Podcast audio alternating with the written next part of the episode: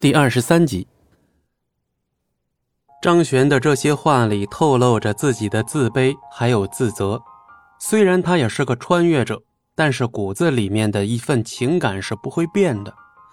原主人确实深爱着秦子涵，张璇能够感受得到。现在他甚至感觉自己好像真的爱上了秦子涵，因为这个女人是个优秀的女孩子，有责任，有担当。如果最终张璇不能将秦子涵从那个家伙手中夺过来，哪怕他继承了四百个亿，他也觉得自己是失败的。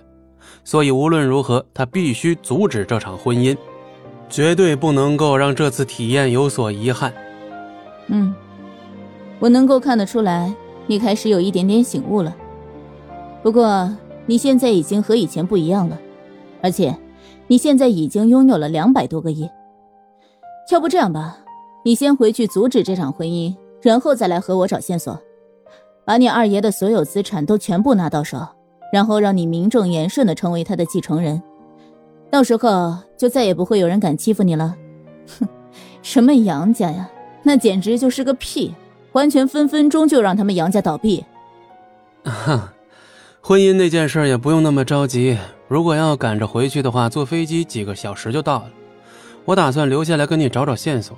然后争取在这两天之内把事情全部搞清，把这些事情全部处理完之后，我再回去。到时候我不仅要抢婚，我还要向所有人宣布我要跟秦子涵结婚的事情。嗯，你小子成长了不少，开始有担当了。检测到宿主意识成长，宿主将获得一次天赋抽奖机会。恭喜宿主获得一张天赋卡。就在这个时候，那个久违的系统声音忽然在张璇脑中响起。太好了，张璇没想到在这种情况之下也能获得奖励，而且他好像也渐渐明白这个系统了。似乎只要自己得到成长，自己的精神和品质得到提高之后，抽奖的机会就会越来越多。不过呢，他倒是挺好奇的，这一次会是什么天赋呢？会不会对他接下来要解决的事情有所帮助呢？如果能提供一点帮助，就太好了。宿主是否立刻获得天赋？立即获取。张璇都已经等不及了，他迫不及待的想要看看自己接下来抽取到的天赋到底是什么。但愿真的能够对自己接下来要做的事有帮助。现在他正在迷茫之中。恭喜宿主获得一次向系统提问的机会。天赋五。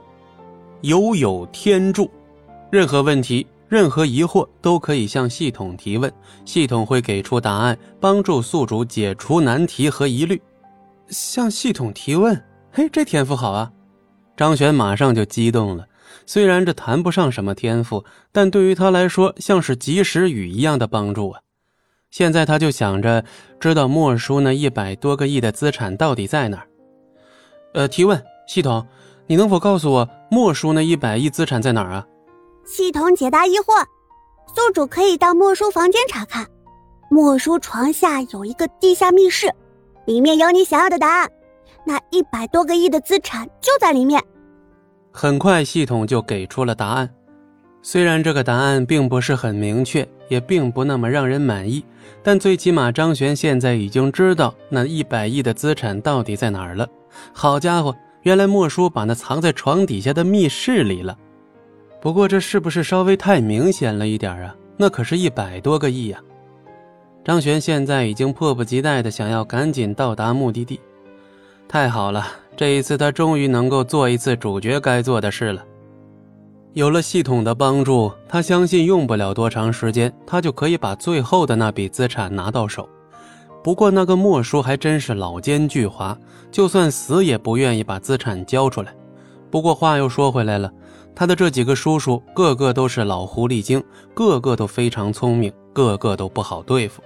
要不是有王云在旁边帮助他，恐怕这一次他九死一生啊！更不要说拿回资产了。看来二爷身边的人都不简单呐。张璇甚至有点佩服这个二爷了。像这么些个危险人物，竟然都敢用，而且这些人都非常的厉害，但最终都只是服从于他那个二爷。张璇都不知道当初二爷是怎么控制这些人的。本集播讲完毕。